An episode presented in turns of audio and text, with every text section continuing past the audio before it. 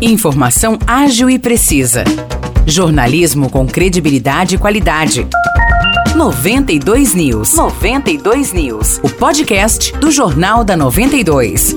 Olá, eu sou Morris Projan e a partir de agora você fica bem informado sobre as principais notícias do dia em nossa cidade e região. No episódio 612 do podcast 92 News, você confere.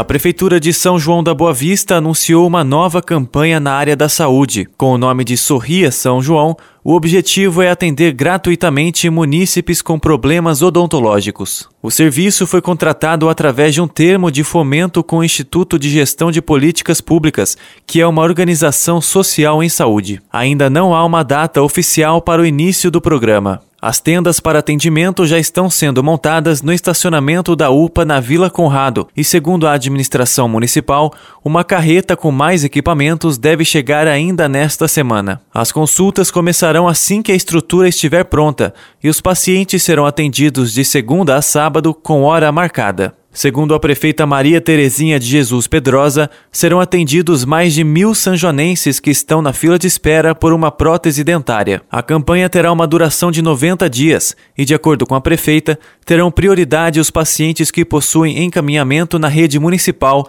que aguardam por próteses totais ou parciais desde 2019.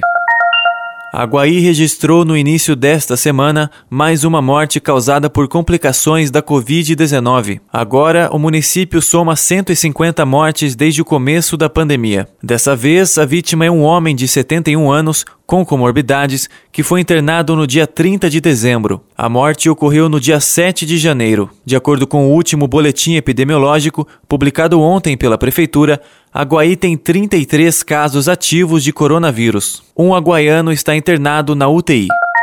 A Rápido Sumaré, empresa que administra o transporte coletivo em São João da Boa Vista, renovou parte da frota que circula pela cidade. O investimento garantiu oito novos veículos, que já operam desde o início desta semana. Outros cinco veículos estão sendo preparados e devem rodar nos próximos dias. Os novos ônibus possuem câmeras internas itinerário e bilhetagem eletrônica, biometria facial e acessibilidade para pessoas com baixa mobilidade, além de espaço reservado para cadeirantes ou pessoas acompanhadas de cão-guia. Para uma melhor experiência, os usuários do transporte coletivo de São João podem utilizar o aplicativo Citamob, onde é possível conferir em tempo real a localização dos veículos. É possível também acompanhar os horários, consultar quais são os pontos mais próximos da sua localização e quais são as linhas que passam em cada um deles. O aplicativo Citamob é gratuito e está disponível nas principais lojas virtuais.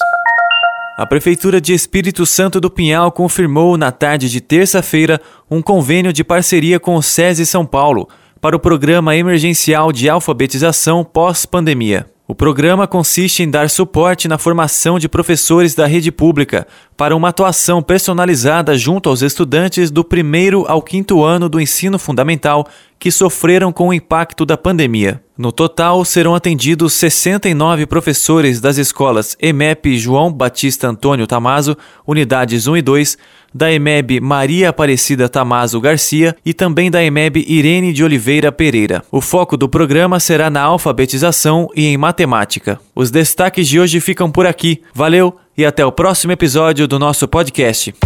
Para mais notícias de São João da Boa Vista e região, acesse 92fm São João.com.br ou siga 92fm São João nas redes sociais.